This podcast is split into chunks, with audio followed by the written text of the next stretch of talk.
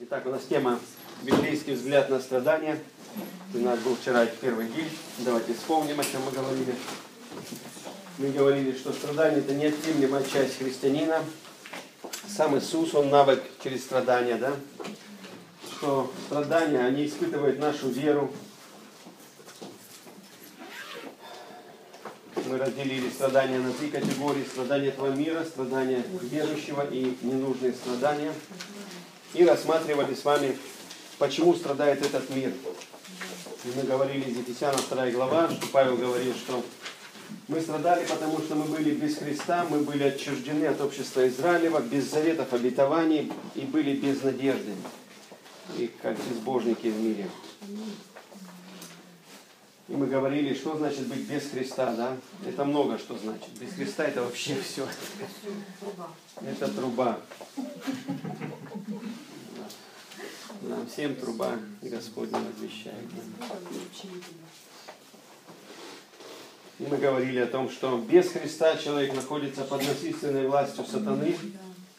И, естественно, он будет страдать от этого. Мы говорили, что дьявол является Богом мира сего, и что Он господствует над людьми, но те, кто во Христе, они искуплены, да, мы параллельно говорили о том, что мир страдает от чего-то, а мы не должны страдать от этого, потому что мы искуплены, мы во Христе, и Бог сделал что-то для нас, чтобы мы так не страдали, как страдает этот мир. Мы говорили о том, что дьявол это маньяк, то есть это крайне озлобленная личность. Это не значит, что он слишком страшный, ни в коем случае. Дьявола всегда страшным рисует, но он не страшный. Он просто злой сильно. Аминь. Это разные вещи. Бывают люди красивые, но злые, правда? И здесь не, не суть в гримасе человека, а суть в том, что человек по характеру злой. Он, он коварный. И он ненавидит нас, да? И Бог дал нам, мы говорили о том, что Он дал нам власть. И Он вывел нас из-под власти сатаны. И дал нам власть противостоять всем злым силам. Поэтому у нас есть эта власть, и мы должны ей пользоваться. Ну, естественно, если мы не пользуемся, мы страдаем. Мы говорили также, что люди не прославили Бога и получили превратный ум. Соответственно, они страдают из-за своей глупости, потому что превратный ум не делает логики, да, не делает логичных, правильных действий, попадает в беду. Мы говорили о том, что мы имеем ум Христов с вами, ум Христов. Мы говорили о том, что мир строит на неправильном основании, на песке, и все, что люди строят, и кто-то им еще и завидует в этом, потом это в один миг рушится, и, соответственно, падение великое, и разочарование великое, и люди кусают локти, не знают, почему это. По одной причине строили на песке. Иисус об этом говорил, предупреждал людей, стройте на камне, не, на песке. Да? Ну, люди умничают, и они говорят, мы сами лучше знаем, на чем строить, и так далее. Но на самом деле каждый из за себя отвечает здесь, на чем он строит и зачем он это делает. Но потом будет то, что будет. Мы же строим с вами на камне, который есть Иисус Христос. Аминь. Библия говорит, мы были с вами врагами по отношению к злым делам. Мы были врагами Богу, поэтому мы страдали.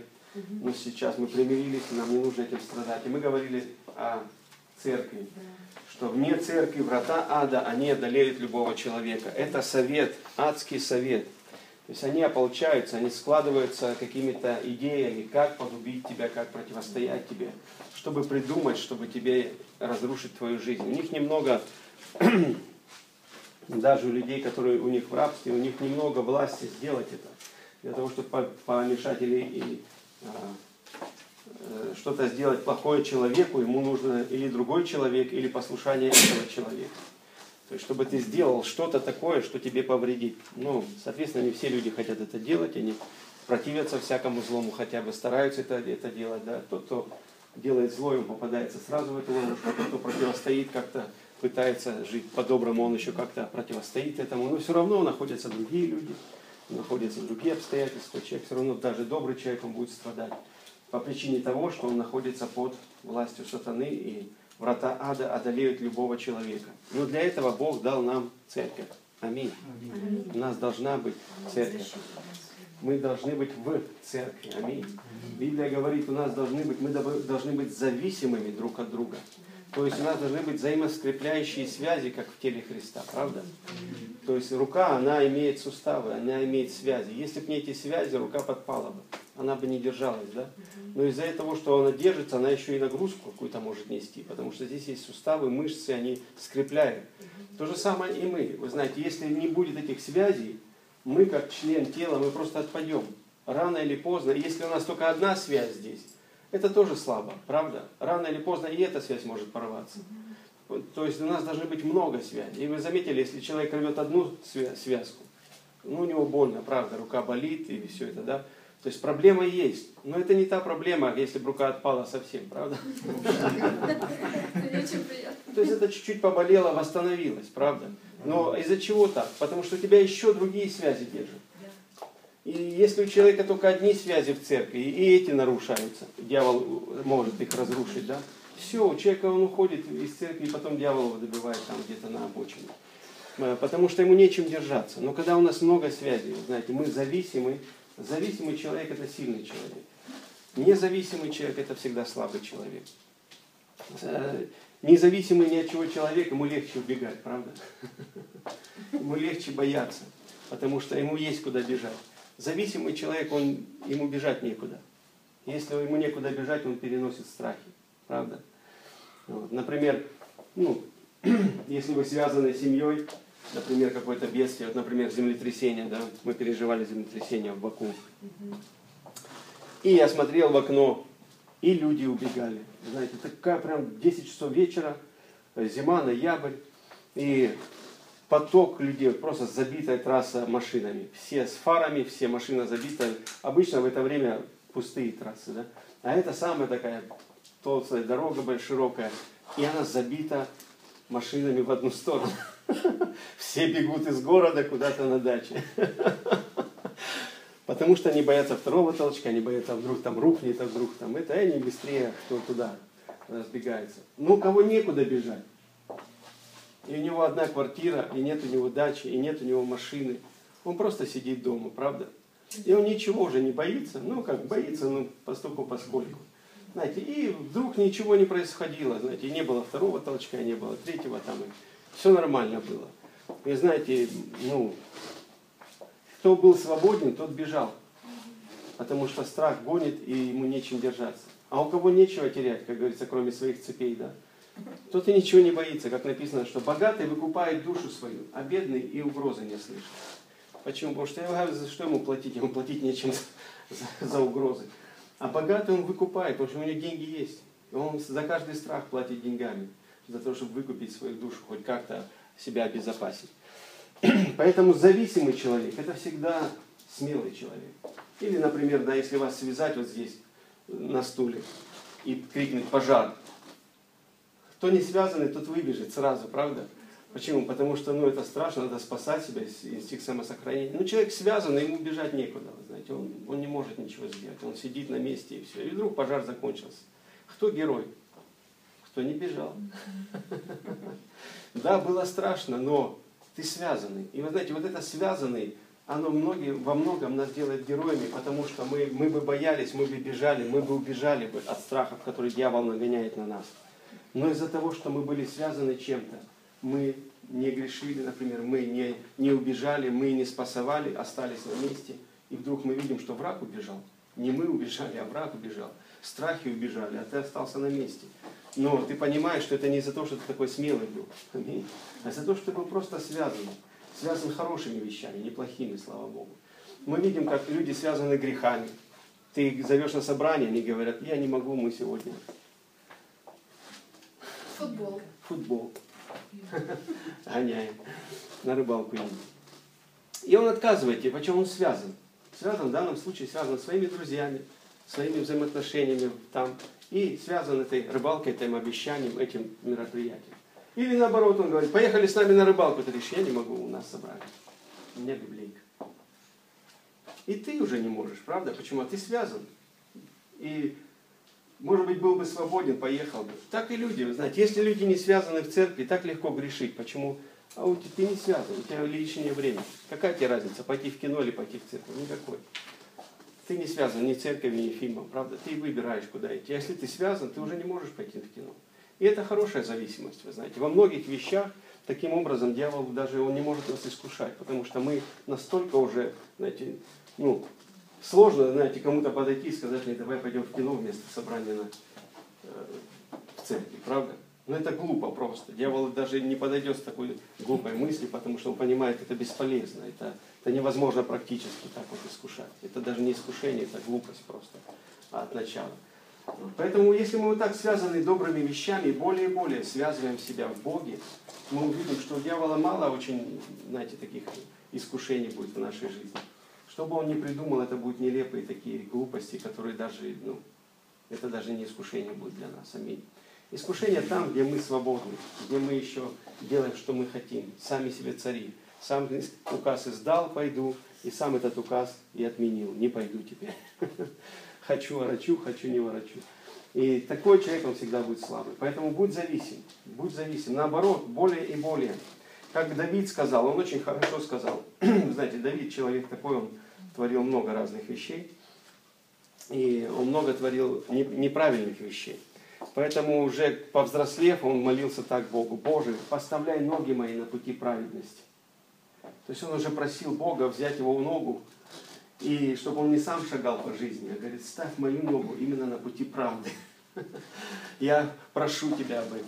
Другое, другой молитве он пишет, что Боже, расставь сети свои и улови меня в свою волю.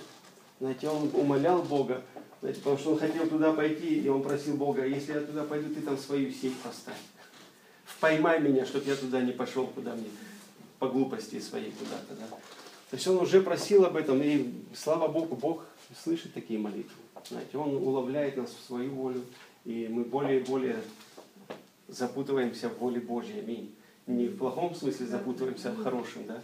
Мы уловлены Божьей волей, и мы не можем из этого выпутаться, чтобы идти грешить. Мы полностью в праведности. Это хорошая зависимость.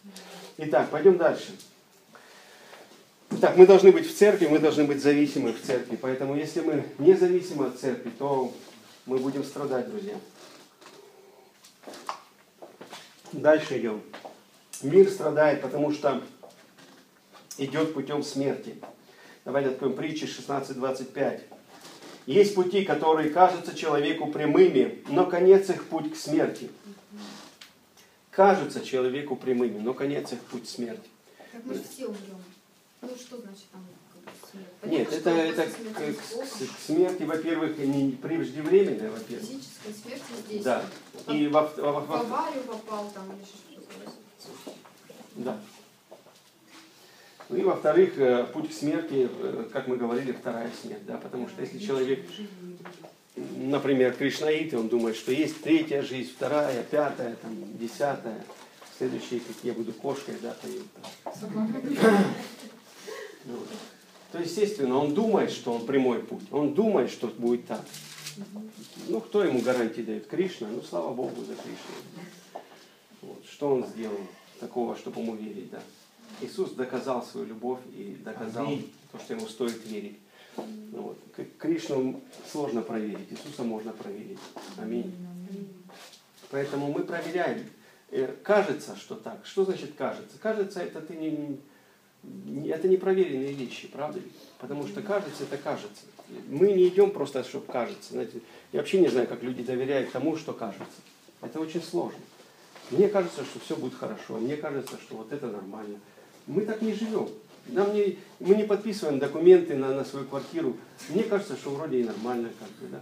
Нет, мы, мы подписываем, проверив, да. А вдруг там что-то написано не, не так, как надо. А вдруг я там буду к этой квартире еще миллион должен. Но мы проверяем тщательно весь, все документы. И то же самое и здесь. Мы не верим просто так на слово, кто что написал, а мы там подписываемся. Потому что нам кажется, что это нормально, все, класс. Нет, мы проверяем, мы испытываем и хорошего держимся, он говорит. Испытывайте все. Бог не, не, не боится испытаний, слава Богу. Ты можешь хоть 300 раз испытывать Бога, и Бог всегда тебе докажет, что Он Бог. Аминь. Он докажет тебе, что это слово Писания верно. Поэтому мы не просто содержимся на то, на то что кто-то что-то сказал. Мы проверяем, испытываем и утверждаемся в Слове Божьем на том, что Бог доказывает нам свою любовь. Правда? Он не просто говорит, я вас люблю. Я доказываю, что я люблю. В данном случае Иисус Христос – это самое большое доказательство Его любви. Почему люди не понимают Бога? Опять-таки, одна из причин того, что они не страдали, как Иисус страдал. Они не страдали теми страданиями, которые страдал Иисус. Апостол Павел говорит, я хочу страдать, как Иисус страдал. Я хочу пройти вместе с Ним эти страдания, чтобы понять, насколько Он меня любит. Потому что Он страдал за меня. Он страдал с любовью ко мне. И я не понимаю, зачем Он это сделал. Я не понимаю, что Он переносил и что Он чувствовал в момент, когда Он страдал за меня. Он говорит, ну я хочу это познавать. Я хочу пострадать с Иисусом Христом и познать, как Он возлюбил меня. И когда мы проходим с вами страдания, а мы будем сейчас смотреть страдания за праведность, за Евангелие, за имя Христа, знаете, в этих страданиях мы немножко прикасаемся к тому, насколько Бог нас любит. Потому что пострадав мы ради Господа, да, с любовью к Господу мы за Него страдаем, мы понимаем, мы Его любим, и мы переносим, и нам ну, как бы не очень так хочется. А Он нас больше возлюбил и больше страдал. И поэтому мы, конечно же, понимаем, насколько Его честь выше нашей чести в страданиях. Аминь. И наша вера, и наша любовь к Нему, и почтение, оно возрастает в этих вещах. Ну, например, отдать сына своего, да. Кто из нас отдал сына своего ради Господа? Авраам познал эти вещи, правда? Он отдал своего сына ради Господа. И он понял, а в чем, ну, насколько Божья любовь велика. Ну, он не убил его, слава Богу, но он был готов. И даже в этой готовности он пережил то, что насколько Бог любит его, и насколько он отдал своего сына. Да? Нам это пока что тяжело понять, потому что мы этого не делали, ну и Бог этого и не требует. Но в страданиях мы можем эти переживать вещи, слава Богу. Нам не нужно отдавать детей своих за Господа, да? Нам нужно давать свою жизнь, посвящать свою жизнь и страдать страданиями верующего ради Христа и познавать Его любовь к нам. Итак, пойдемте дальше. Итак, путь, конец их к смерти.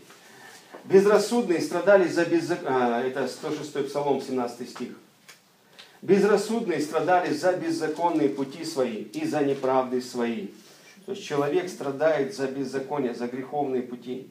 Притчи 14.8. Мудрость разумного, знание пути своего, глупость же безрассудных, заблуждение. Человек страдает. Почему он заблуждается? Знаете, это на самом деле утомительно. Я не знаю, заблуждались ли вы когда-нибудь? Я имею в виду, заблудились ли вы когда-нибудь где-нибудь? Что значит э, заблудиться? Да, ты зашел в лес, и ты не знаешь, куда выходить.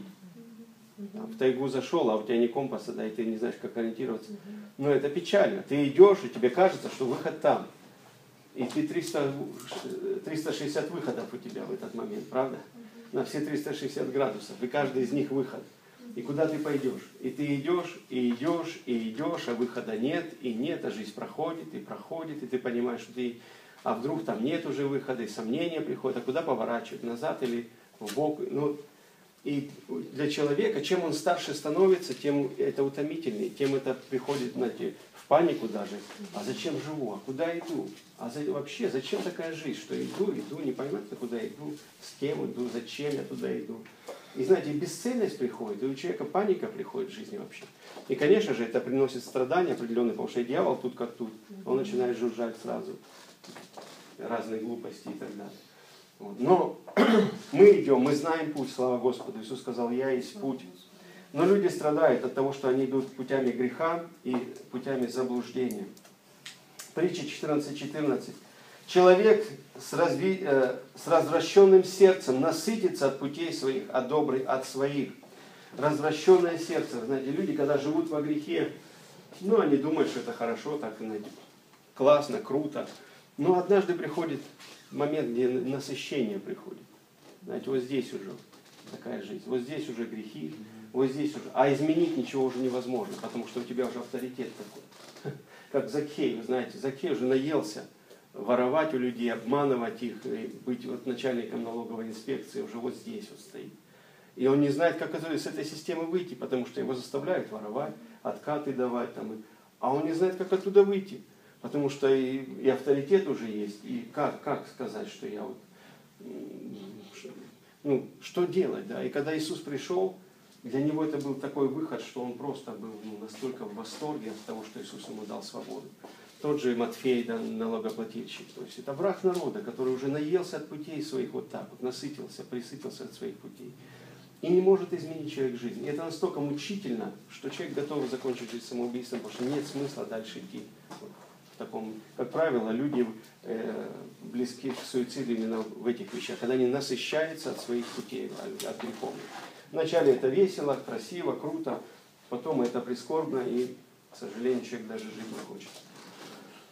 Э, притча 12.28. На пути правды жизнь, и на стезе ее нет смерти. Слава Господу. Когда мы идем путем праведности, мы не встречаем там смерть. И даже физическая смерть, Иисус говорит, вы ее не бойтесь, потому что это вообще ничто. Вы никогда не расстанетесь со мной, потому что физическая смерть – это э, разлучение, мы говорили, духа и души от тела, а смерть вторая – это разлучение от Бога, правда, смерть духовная. Но он говорит, вы никогда не будете со мной разлучены. А мы с вами не физические люди, мы духовные. Мы живем уже духом, правда? Мы живем с Богом. То есть вот это соединение с Богом, в котором мы сейчас находимся, оно не прекратится.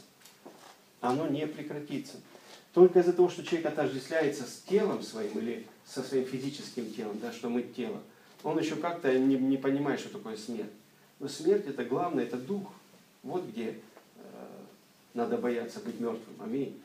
Но тело это не все мученики, которые умирали, вы знаете, ну, скорее всего, уже не переживали э, мучений или агоний каких-то в теле, потому что тело, оно, вы заметили, даже э, ну, йоги там, да, то есть человек может не слышать боли, потому что тело, она, она слышит боли, она, это больше душ, э, через душу э, информация идет. Но есть люди, которые могут отключить какие-то вещи, и тело может уже ничего не чувствовать ничего не слышать. То есть боли уже никакой не будет. И то же самое здесь, вы знаете, Иисус говорит, не бойтесь никакой боли, никакого гонения, никакой смерти, потому что в гонениях, да, тело они могут убить, но душу вашу никогда не заберут уже, потому что ваша душа и ваш дух принадлежат мне. Аминь. Вот. И это наша сила в этом, потому что смерть это большая манипуляция дьявола с человеком, когда человек, человек манипулируется дьяволом, страхом, и когда мы стоим все-таки в Боге, а, что мы праведны, что мы спасены, эти, как, эти страхи, они не имеют уже никакой над нами силы. Итак, на пути правды жизнь. Когда ты идешь путем праведности, ты встречаешь всегда жизнь. Ты не встречаешь смерть по этому пути. Аминь. Там нет проблемы, таких как в мире. То есть ты идешь другим путем мы должны э, в это и верить, и жить этим. Потому что, знаете, глядя на людей, ну даже в церкви, почему люди в церкви страдают? Я не знаю, каким путем идут люди. Я не знаю. Это они знают. Знаете, но Библия говорит, если будешь идти путем праведности, там нет смерти. Там Бог будет защищать тебя всячески. Поэтому все, что нам нужно, Иисус поэтому и говорил, что ищите прежде всего. То есть с утра Найдите, на каком вы пути стоите. Ищите прежде всего праведности Божьей. Праведности Божьей. Прежде всего, Царство Божье и правда Его. Аминь. Праведности Божьей. То есть, а сразу определись, на каком ты пути стоишь. По какому пути сегодня ты собираешься идти. Кто ты вообще? Ты грешник или праведник? И тогда бери и иди этот день по пути правды. И ты увидишь, как этот день не встретит смерти. Почему? На этих путях нету смерти. Это значит болезни, это значит несчастные случаи, это значит все проблемы какие-то несчастные. Да? Их там не будет. Будет что? Благословение. Аминь. Потому что пути, пути смерти, они на стезе грешников. Дальше пойдем. Отчуждены от общества израильского – мы были с вами отчуждены от общества израильского, то есть мы не были с вами народом Божьим. И Петра, 1 Петра, 2 глава, с 9 по 10 стих написано, «Но сегодня мы род избранный, царственное священство, народ святой, люди, взятые в удел, чтобы возвещать совершенство призвавшего вас из тьмы в чудный свой свет. Некогда не народ, а ныне народ Божий. Некогда не помилованный, а ныне помилованный. Мы должны понимать, что мы не просто язычники, которые не принадлежат Богу. Аминь. Аминь. Мы люди завета, мы люди, народ Божий, избранный народ Божий. Это значит Бог за нас, Он защищает нас, Он заботится о нас, Он ведет нас, Он планирует для нас доброе. Мы должны на это уповать, этим, в это, на этом держаться. Без Христа мы были не народом Божьим. На что нам уповать, если, как, как э, сказал Иисус одной сунамитянке, говорит, э, как бросить хлеб псам? Я должен народ свой накормить. И он думает о народе, он не думает о других. Он говорит, это псы. Но мы были такими.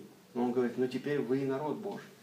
Поэтому то, что Бог относился когда-то как-то к нам, как к язычникам, из-за того, что мы были без Христа, это, это достойно было нашего, нашей жизни. Аминь. Но сегодня мы народ Божий во Христе Иисусе, возлюбленный Божий. Аллилуйя. Поэтому нам нужно на этом стоять и верить в это. Без заветов обетований. Знаете, мы были без обетований с вами. Мы можем видеть, что весь мир, он стоит на других обетованиях. У них нет обетований Божьих.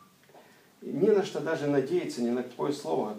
Э, чем мы с вами жили? Гороскопы, да? Гадалки, ясновидящие, предсказатели какие-либо. И искали вот этих вещей всяких. Что сегодня гороскоп говорит? По гороскопу что сегодня там? начальнику не подходи, или у него плохое настроение, сегодня не твой день. А, хорошо, все. И у тебя, ты уже руководствуешься. Их куча. И на самом деле люди, я не знаю, как вы, я к этому прислушивался в свое время, там едешь в маршрутке, там, со, э, раз, о, сегодня гороскоп, там, стрельца то-то, то-то, то-то, опа, это обо мне, я стрелец, да. Мы отождествлены были, ты стрелец, ты, и ты должен вот так жить. Ну, слава Богу, Бог спас нас. Аминь. Слава Богу. Значит, сегодня они говорят, стрелец должен жить вот так, а я уже не реагирую. Я уже не стрелец. Аминь. Я, я уже христианин, да. Я не раб, я Слава Господу.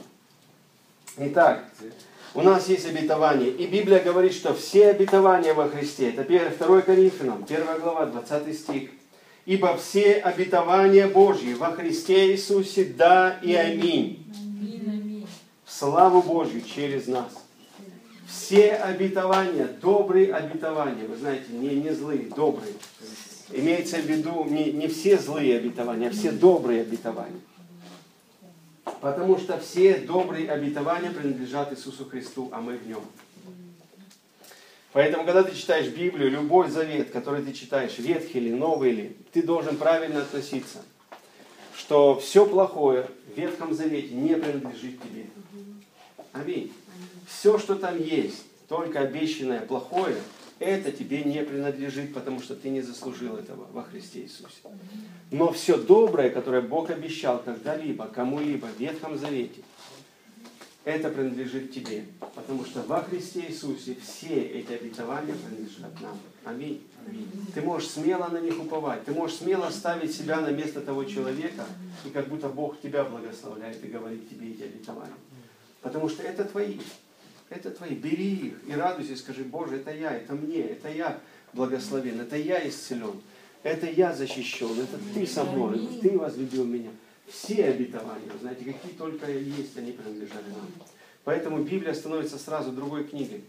Знаете, когда ты читаешь Библию, особенно Ветхий Завет, знаете, читайте там правильные вещи. Потому что часто люди, если они не понимают вот такого простого простых вещей, что все обетования добрые это наши, они начинают выискивать там что-то другое. Да, там, вот из-за дел твоих, вот проклят ты, находят и, и боятся потом этого. И думают, наверное, Бог против меня, потому что Он говорит, вот из-за того, что ты непослушный, я против тебя. И ты думаешь, ну, где-то я непослушный, наверное. Ну, не во всем же мы слушаемся Бога, правда? Да. Есть же у нас там заковырки какие. Бывает. Да. И на этом основании очень легко дьяволу сказать, ты непослушный, поэтому вот это обетование для тебя. Но ты должен знать, что все обетования во Христе Иисусе для тебя только добрые. Аминь. И все, которые злые, даже не слушай их вообще. Это не Дух Святой тебя обличает. Аминь. Аминь. Дух Святой, Он говорит о нашей неправде, да. Если мы сделали неправду, Он говорит нам, что ты не прав. Но ты остаешься все еще праведным.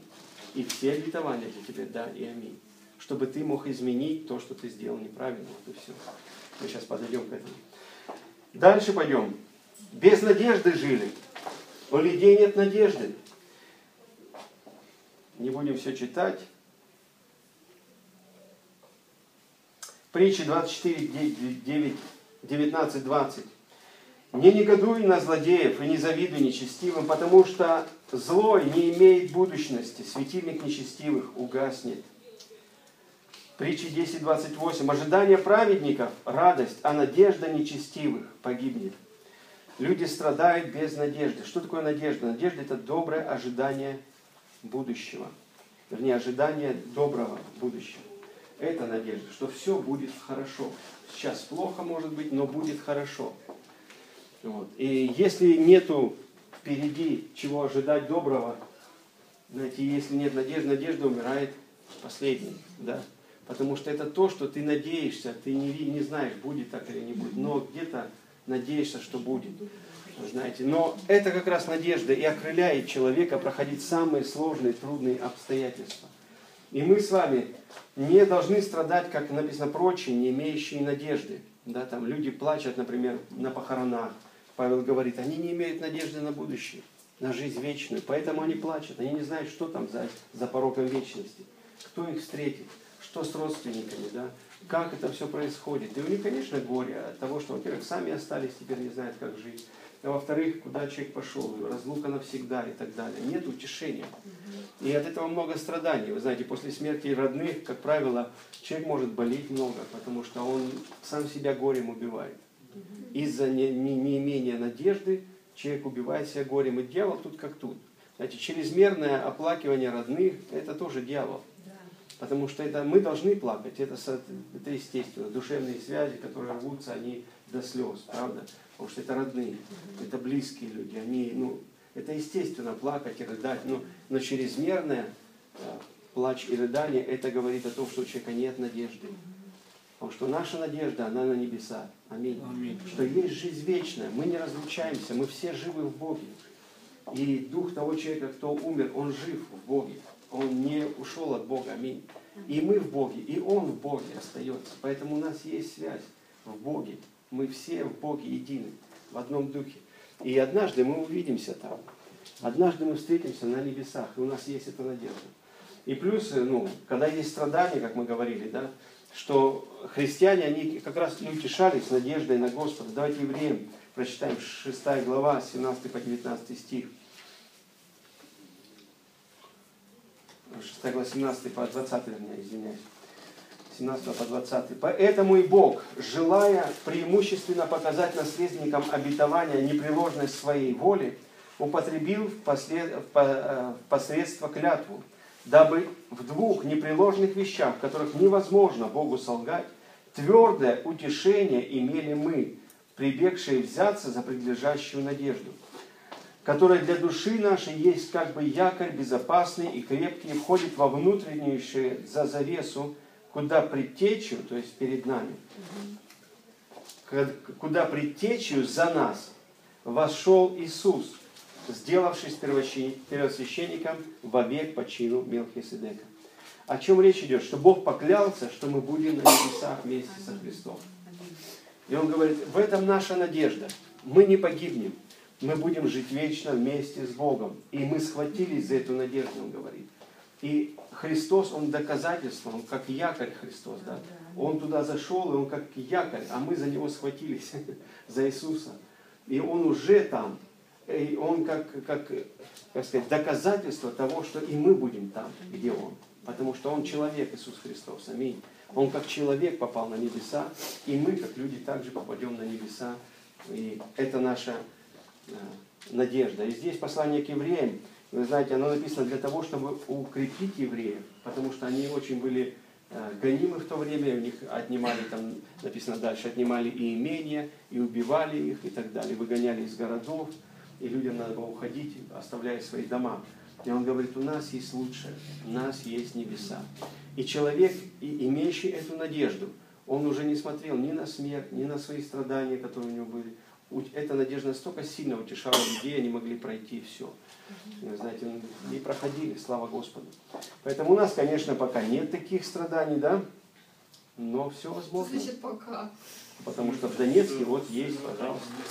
В Донецке люди вот и, и избиваемы были за веру, и гонимы, и убиваемы были, и изгоняемы из, и изгоняемы из домов были. Люди некоторые уехали из-за того, что их хотели убить А какая вообще им разница? ну, дома вообще бросили. другим, я не знаю. Ну, как бы мне все равно кришнаит, сатанист, Очень большая. христианин, без разницы. Духовная разница очень большая. Разница ненависть. Тебе, тебе нет разницы, совершенно правильно, потому что у тебя дух любви. Но дух Кришнаита это не дух любви. Дух ислама это не дух любви. Ну, вот исламцев вообще Православный дух тоже не дух любви. Потому что именно православный дух, в принципе, гнал там. Там не кришнаиты гнали, не мусульмане. Православный. К сожалению, из-за того, что ты харизмат, а не православный, вот э, такие гонения были.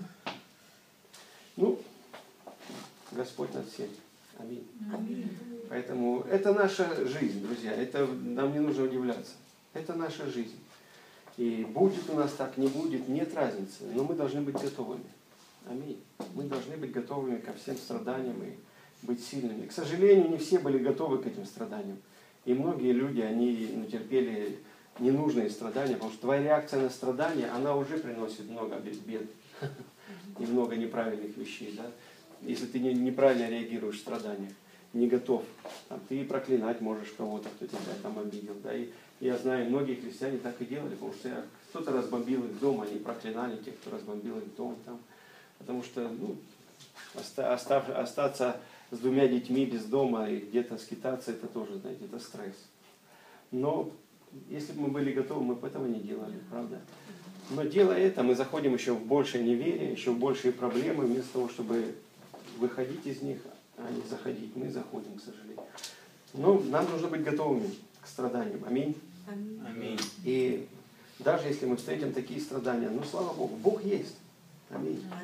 И нет ничего невозможного для Бога. Он поможет этим страданиям. Конечно, он проможет, он проведет, он, он поддержит, и нет вообще, если евреев по пустыне вел, ну, нас не проведет. Главное, чтобы мы могли верить Господу и знали Его. Дальше пойдем. Страдания за грех. Притча 11.19. Праведность ведет к жизни, а стремящийся ко злу стремится к смерти своей. Любящий грех любит смерть. Тот, кто стремится 11.19. Кто стремится ко злу, он стремится к своей смерти. Грех приносит смерть. Мы должны это понимать. Часто люди говорят, так что можно теперь грешить, и, и Бог прощает нас и так далее. Ну, это рассуждение глупого человека, который не знает Бога. Вот и все, что можно здесь сказать. Потому что человек, знающий Бога или по вере, приняв свое оправдание, зачем ты его принял? Ты бежал от врагов или ты бежишь к врагам? Или не- непонятно людям, правда? Они не разобрались, кто враги, а кто друзья. Здесь очень важный этот вопрос. Разобраться, кто твои враги. Потому что э, апостол Павел говорит, если мы созидаем то, что мы разрушили, то мы сами себя делаем преступниками. То есть ты сам строишь то, что тебе во вред. Ну, ну это большая глупость, правда? Ты сам себе, то есть ты, ты оплачиваешь своего убийцу, другими словами. Ну это какая-то глупость, правда? Заказываешь для себя киллера. Говоришь, я тебе заплачу 10 тысяч, ты должен меня убить. Я еле их заработал. Ну это вот, это то, что происходит с грехом, да. Грех, он убийца. И если мы с ним начинаем дружить, ну и смысл тогда. Зачем? А, а как, зачем мы тогда спасаемся? От кого? От того, кому бежим? Ну, как парадокс такой получается в христианских странах. На самом деле мы бежали от греха. Мы не хотим жить во грехе. Мы не хотим жить под насильственной властью сатаны. Знаете, ну, мы узнали, как побеждать сатану. Зачем мне теперь с ним э, ходить и договариваться о чем-то, правда? Или какие-то с ним шуры-муры иметь, да, там, какие-то связываться с ним. Я хочу, наоборот, побеждать его, научиться побеждать не просто в своей жизни, еще в жизни других людей. Я хочу, чтобы люди исцелялись, когда я молюсь, чтобы бесы выходили, когда я молюсь. Аминь. А не чтобы они по моей жизни гуляли, как хотят. Знаете. Я должен их из своей жизни выгнать и еще и помочь кому-то из жизни другого человека выгнать. Поэтому я хочу возрастать в познании Бога, Его силы, Его праведности. Аминь. Хочу побеждать духовный мир, а не сидеть в рабстве у него, как и сидел до уверования. Правда? Какой смысл? Поэтому, когда мы определимся, если мы определились уже, кто наши враги, что грех это наш враг, тогда мы будем искать в Библии, что инструмент, как победить врага. Аминь. Мы будем искать оружие, как победить нашего врага. Если дьявол наш враг, мы будем искать, как победить врага. Но если грех наш друг, тогда вся Библия против нас. Там, там нет ничего другого. Она в помощь тем, кто хочет освободиться. Аминь. Она для свободы, а не для того, чтобы ты жил во грехе. Поэтому, когда люди вот так живут, вот они шизофренией, двойными мыслями, для них Библия становится какая-то глупость непонятная. Благодать и грешить, и, и благодать, и у них все смешивается, они ничего не понимают, для них это какой-то темный лес становится. Конечно же, потому что надо разобраться просто с простыми вещами. Куда ты идешь, зачем ты это делаешь, и кто ты, и кто твои враги. Аминь. Кто Бог для тебя. А когда все на месте, тогда все обетования настолько простые, ясны, понятны, и все за тебя. Аминь. Аминь. Все снаряжает нас для победы, и мы сможем победить любые обстоятельства, любые страдания. И больше, в большинстве страданий мы не будем участвовать, потому что они не для нас. Мы пройдем мимо их. Мы идем по пути жизни, а не по пути смерти. Иоанна, 5 глава, 14 стих. Иисус сказал, «Притом Иисус, встретя его в храме, и сказал ему, вот ты выздоровел, не греши больше, чтобы не случилось с тобой чего хуже. Грех приносит смерть, грех приносит разрушение. Мы должны это понять. А от того, что Бог прощает нам грехи и не воздает нам за грех, потому что за грех есть еще воздаяние. И воздаяние мы читаем во, второй, во второзаконии, 28 глава. Там второй. Если ты не будешь послушен и будешь делать грех, да, тогда придут на тебя вот эти проклятия. Ты будешь проклят в городе, будешь проклят в этом, поражу сумасшествием, и сердце будет болеть, и кости ломить, и все у тебя будет. Да, там, там большой перечень проклятий, очень, очень великий. Так вот этот перечень проклятий, он на нас не приходит. Потому что Христос искупил нас от проклятия за грех. То есть мы не получаем воздаяние от Бога за грех. Но сам грех, он разрушителен. Вы понимаете?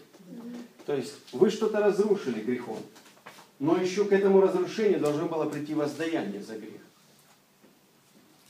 Но согрешая, мы искуплены от воздаяния за грех. Бог не против нас, Бог не воздает нам за грех, но грех все равно что-то разрушает.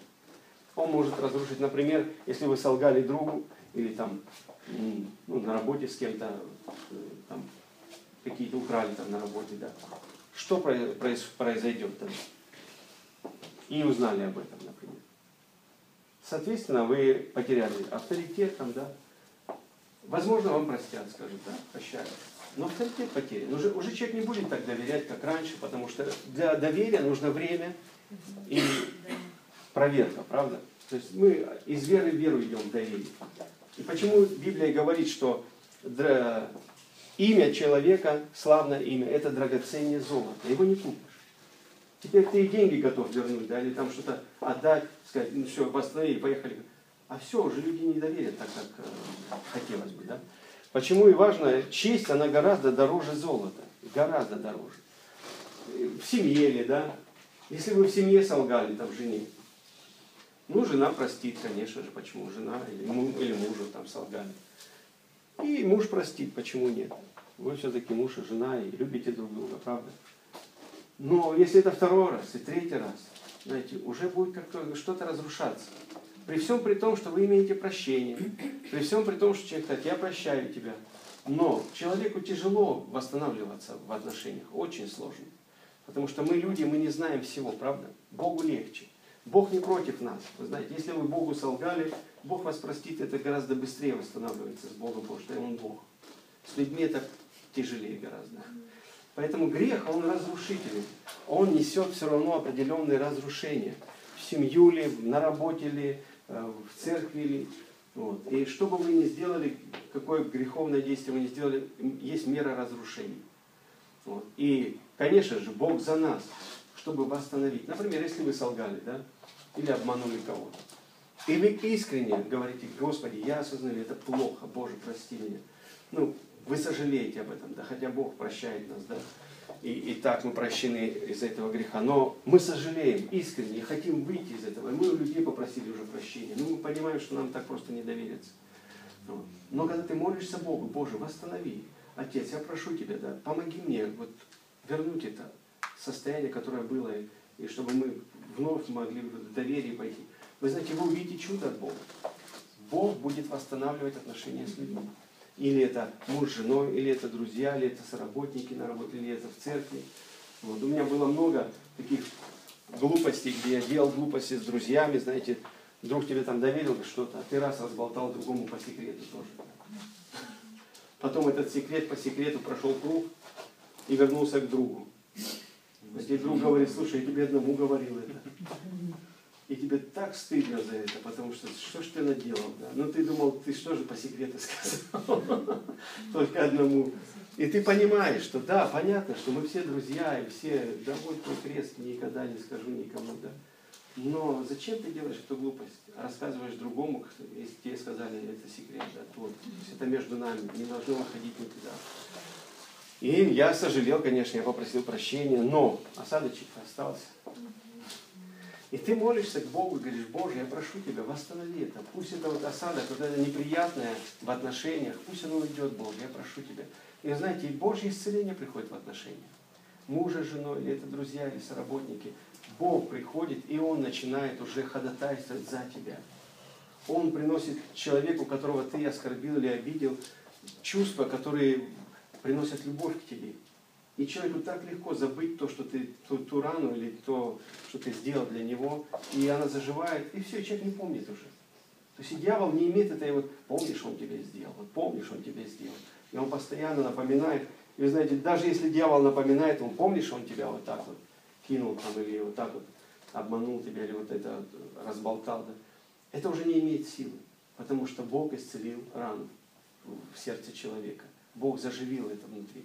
Он дал эту любовь, это вот сострадание к тебе, и вдруг эти э, отношения исцеляются. И человек потом, даже если дьявол толкает его на это, пытается это раздуть это, опять вновь да, эту рану расширить, он не может, потому что она зажила. Все. Аминь. Хоть соль туда сыпь, она, она не болит, потому что она зажила.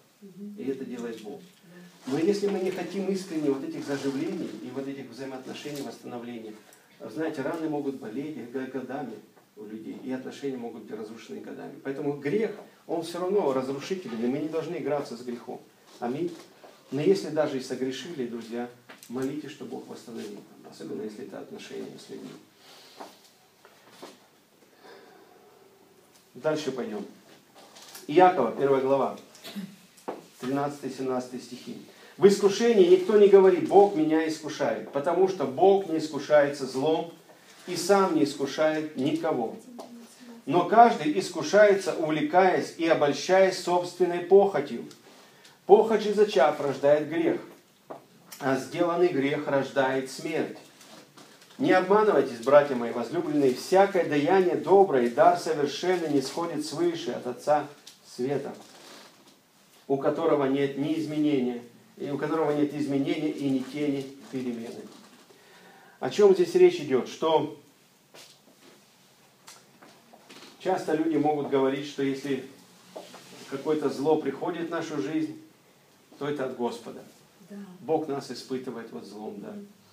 И вот проходя какое-то зло, даже если людям свидетельство есть люди, вот если бы я не прошел вот это вот страдания вот эти, вот не попал бы вот в эти вот испытания, там, или в тюрьму, часто такие свидетельства. Если бы я в тюрьму не попал, я бы, наверное, уже и не жил бы. Знаете, и это Бог был. Вот Бог меня в тюрьму посадил. Да. На самом деле Бог не делает ничего злого. Знаете, мы иногда вешаем на Бога вот такие вот, э, что это Бог сделал. Потому что нам потом хорошо из этого было, хотя мы и пострадали. Да? Но написано, что Бог никогда не приносит ничего злого в жизнь человека. Каждый человек заходит в злые вещи по своим собственным похотям. Потому что ему захотелось где-то солгать, где-то не договорить. Ему захотелось пойти этим путем, и он зашел в это, где он находится сам. Никакой Бог его туда не заводил. Бог не заводит. Человек заходит сам в глупости, сам в проблемы. Но Бог, Он готов вывести тебя оттуда в любой момент. Аминь. И то, что Бог выводит нас из проблем – так и надо свидетельствовать. Я по своей глупости залез туда. Вот так надо говорить. Но Бог вытащил меня, слава Богу. И меня в тюрьме никто не убил. Да. То есть я туда залез, а не Бог меня туда повел, и вот слава Богу, что Он меня туда повел. Понимаете? Это уже свидетельство на Бога от начала.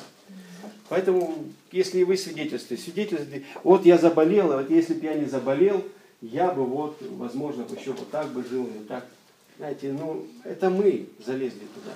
В эти болезни, это мы туда залезли. Мы шли какими-то путями неверия, своими похотями, своими желаниями. И нам казалось, что это путь нормальный. И мы туда залезли. И потом начали взывать к Богу, и Бог нас туда вытаскивает. Аминь. Поэтому наши свидетельства всегда должны быть такими. Мы залезли, но Бог нас оттуда вытащил. Аминь. Аминь. Это будет правильное свидетельство, и ни- никогда вы лгать на Бога не будете. Потому что Библия так говорит. Всякое даяние доброе, только доброе приходит от Бога. Все злое – это наша похоть. Написано не просто похоть, она еще и зачавший рождает грех. То есть мы с этой похотью не просто, знаете, там вдруг шел, шел, шел, споткнулся, упал в грех. Да? Такого не бывает. Человек не падает в грех, как часто люди говорят, упал. Нет, это зашел. Упал нельзя сказать, зашел.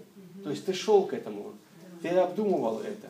Ты мог бы на, абортировать это на любом, э, как сказать, этапе. Да? Например, человек выпил, да. Я сорвался, упал. Вот на- напился опять. Знаете, но перед тем, как напиться, ты ходил деньги, есть деньги, чуть-чуть, займи чуть-чуть. Ты мог на любом этапе, есть деньги, займи чуть-чуть. И никто не занимает, но у кого-то все-таки занял. Да? Потом начинаешь идти куда? Где бутылочка лежит? Начинаешь идти покупать это. Потом еще купил, потом ты налил, потом ты еще до рта нанес. На всяком этапе ты мог остановиться. Правда? На любом из этих этапов можно было эту водку вылить, в конце концов сказать, нет, не буду. Во имя Иисуса Христа. Нет, но человек не остановился. И потом он говорит, я упал. Ты туда шел уверенно. И четко, и конкретно. Ты не упал, это зашел. Причем уверенно зашел. Вот. И, но люди, мы привыкли себя обманывать. Нам не нужно себя обманывать. Нам надо четко понять, где мы находимся, в каком мы состоянии. И выходить оттуда честно, а не, а не обманывать самих себя. Люди, которые не хотят бросить что-то или не хотят бороться с грехом, они обманывают сами себя. Тут, тут Бог не поможет ничем абсолютно. Бог помогает идти против наших врагов. Аминь. Когда это будет твой враг, когда бутылка будет твой враг, ты скажешь, Боже, освободи меня от моих врагов. Помоги мне их изгнать из моей жизни. И ты увидишь, эти враги разбегутся. Аминь. Если болезнь это твой враг, а не все люди не э, хотят исцелиться, потому что у многих э, людей тогда и больничного не будет, там не будет э, инвалидности не будет, бесплатного проезда не будет, еще что-то не будет. И люди не хотят исцеляться даже. И поэтому это их друзья, они живут с друзьями по жизни. Но если это твой враг, тогда Бог против этого. Аминь. Бог против болезни. И если ты против болезни, Бог будет помогать тебе противостоять. Лекарствами ли, врачами ли, или верой ли. Все методы хороши. Но Бог будет против болезни. Аминь. Бог даст тебе лучших врачей, лучшее лекарство и лучшее слово свое, чтобы ты только исцелился. Аминь. За что ты ухватишься, там ты будешь иметь исцеление. Но ты будешь исцелен, если это твой враг. Аминь. Но если это твой друг, человек будет болеть и так и умрет вместе с другом. Пойдем дальше. Итак, страдания за грех нам не принадлежат в плане воздаяния, потому что Христос пострадал за наши грехи, правда? Но грех, он разрушительный. То есть, если ты делаешь грех, ты будешь страдать от тех разрушений, которые приносят любое зло, естественно. То есть, уже что-то будет сделано. Э, 1 Петра, 2 глава, 21 стих. Написано так. «Ибо вы к тому призваны, потому что и Христос пострадал за нас, оставив нам пример, чтобы мы шли по следам Его». Христос пострадал за нас. А? 1 Петра 2.21. Христос пострадал за нас. И мы не должны страдать за грехи. Аллилуйя. Итак, страдания за грех мы остановились. Друзья, это очень важно. Раз и навсегда определиться, что страдания за грех нам не принадлежат. Аминь. Потому что если вы в этом не уверены, дьявол будет вас ловить на этом. Вы будете неуверенно противостоять всему, что приходит в вашу жизнь. соответственно, будете страдать. Потому что там, где неуверенность, невозможно победить дьявола. Дьявол побеждается верой, твердой верой. Противостаньте ему твердой верой и убежит от вас.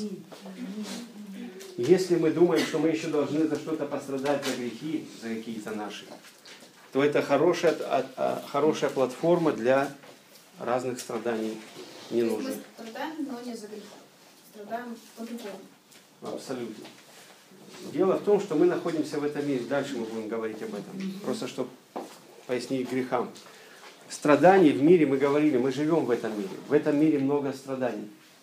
И э, вы можете страдать, потому что вы с кем-то находитесь рядом. То есть обстоятельства, такие как, например, Петр, да? ой, Павел, он ехал с другими узниками. Он не может быть по- по-другому. Да, и пришла, пришел э, шторм. Ты на одной лодке с, с грешниками, да, и шторм для всех одинаковый. Мы говорили, и ветры, и бури, они будут налегать, потому что мы находимся в этом мире. Но у нас есть основания вера противостоять этому и пройти это, и победить это, а не сдаться, упасть и за голову схватиться. То есть э, разные обстоятельства одни и те же. Мы живем в одних и тех же. У нас один и тот же кризис, правда? Да. И весь мир кричит, работ нет, работ нет, а у тебя будет работа. Да. Меня всегда это пугало, Да. на самом деле. Все ходят и говорят, у меня нет Все говорят, это, эта зима просто, тут грипп будет страшенный. Да. Все вакцинируйтесь, все Все побежали вакцинироваться. Ты говоришь, не будет ничего Аминь. в моей жизни. И грипп прошел мимо тебя, все болеют, кроме тебя, да? Потому что это не твое. Аминь. Ты не, не, не, не поддакиваешь всему этому. То есть в мире буду- будете иметь скорбь. То есть будет и проблемы, и болезни, и здесь все будет. И будет пугать нас, и атаковать нас, да. Но у нас есть вера, у нас есть Бог, который будет помогать нам пройти эти трудности. Вот и все. Поэтому э, в мире будут разные вещи, и те же самые болезни. Но если мы будем думать, что мы страдаем за это, работы нет, потому что я согрешил. Тогда у тебя нет и веры, как получить эту работу. Правда? Потому что если ты согрешил, ты грешник, а если грешник, Бог против тебя. То есть логика очень простая. Дьявол хочет поставить Бога против нас. Мы на одной стороне, а Бог на другой. И тогда кто ж нам поможет? Но мы должны понимать, что мы на одной стороне с Богом. Аминь. Проблемы, они против нас. А мы на одной стороне с Богом. Мы против проблем идем с Богом. Аминь. Та же история с Павлом, когда его укусила змея. Если бы он думал, что он грешник, да, как мы сказали, видно, он убийца стопроцентный, потому что такая змея его укусила, такая смертоносная. Он бы не смог так просто струсить ее и быть живым. Почему? Потому что человек уверенный, что я праведник.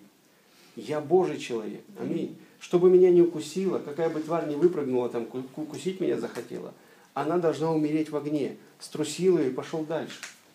Аминь. И это наше а, отношение к любой проблеме. Какая бы проблема не выскочила, не дай дьяволу повода сказать, это, наверное, из-за того, что. Понимаете? Если ты только повелся на это, это из-за того, что, ты проиграл, все, тебя обманули. Ты начинаешь бороться с ветряными мельницами, с тем. то есть тебя перенаправили, твою веру, а там уже нет веры, это уже неверие.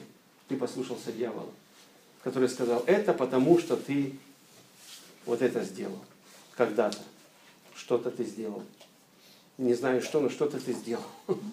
И это еще хуже. Хорошо, когда мы еще знаем, что мы сделали, он может на это напирать.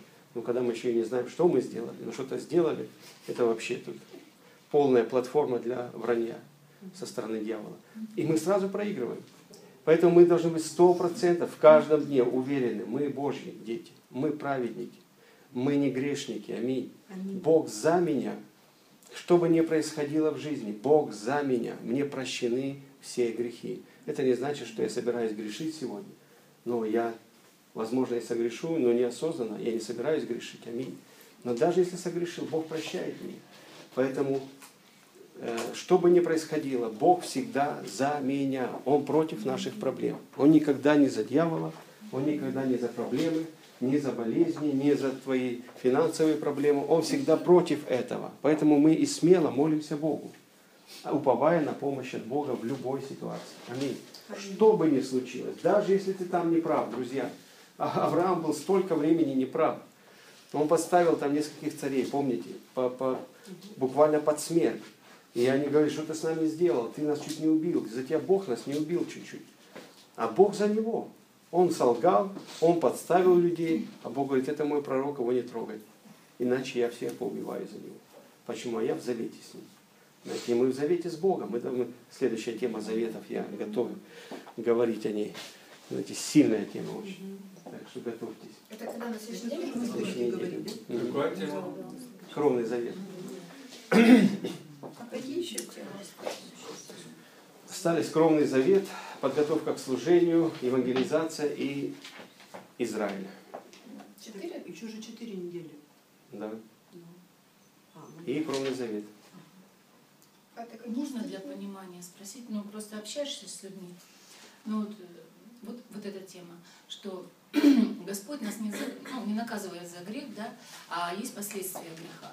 Человек говорит, да мне все равно, Бог меня наказал, у меня есть последствия, ну то есть есть что-то разрушение идет, и ему Да. все равно Бог Да. это наказал, или Да. это последствия Да. греха, у них это то есть, Да. равно, Да. ну и мне все равно, как мне выйти из этого. Да.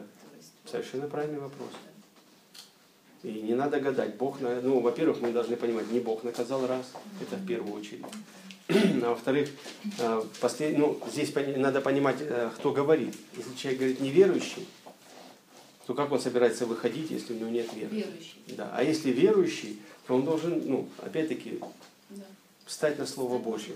Я, Бог мне не наказывает меня за, за грехи, потому что Иисус понес наказание за грех. А последствия греха, опять-таки, Бог за меня, чтобы вытащить меня оттуда. И как мы выходим из последствий греха, это через послушание Богу. Потому что всякий грех это не послушание Богу, это естественно, да? это не вера, это неверие больше. И если я проявил неверие в одном и не собираюсь прийти опять в веру, а как я собираюсь победить дальше, второй шаг? Ну, я проиграл этот шаг, я сделал неверие, дальше еще одно неверие, а потом еще одно неверие. И как, как человек собирается выходить вообще? Он заходит глубже и глубже ну, в проблему. Один грех влечет другой грех, третий грех. То есть неверие влечет грех. Вера побеждает грех. Вера побеждает этот мир. Поэтому всякий грех – это проявление неверия нашего, естественно. И как выйти из этого? Опять встать в веру и победить всякие обстоятельства и грех, и все, что есть. Поэтому, если человек не станет в веру, ну, просто хорошим желанием будущего этим это не победишь. Или по желаниям хорошего, все будет хорошо, это тоже не победишь. Надо стать в веру и побеждать обстоятельства. То есть, ну, аминь. Аминь. Пойдем дальше. Да. С этим разобрались. А, Иисус, Он страдал по Слову Божьему. Он не страдал страданиями, какими попало. Знаете, это не для верующего человека. Не, не должно быть бесконтрольных, хаотичных страданий у верующего. Это говорит о том, что человек где-то что-то ну, не, не- встал туда, куда нужно. Да? Потому что Иисус наш пример, и мы во Христе Иисусе. Библия говорит, мы должны идти по Его следам, а соответственно и страдания наши будут соответствовать Его страданиям. Аминь. Иисус Христос, давайте откроем Марка, э, 9 глава, 12-13 стихи. И сказал им в ответ, правда, Илия должен был прийти прежде и устроить все, но Сыну Человеческому, как написано о нем, надлежит много пострадать и быть уничиженным. Но говорю вам, что и Илья пришел, и поступили с ним, как хотели, как написано о нем. И Илья, и э, Иоанн, креститель, он страдал так же, как написано о нем. Ему не просто так голову отрубили, да? А он страдал по написанному, что ему надлежит так пострадать. И и Иисус также страдал, как написано. То есть Иисус знал о своих страданиях откуда? Из Библии. Поэтому мы также должны знать из Библии, чем нам нужно страдать, а чем нам не нужно страдать абсолютно. И все страдания, которые нам не принадлежат, нам надо их побеждать и быть выше них во имя Иисуса Христа. Давайте дальше пойдем. Иисус знал время страданий.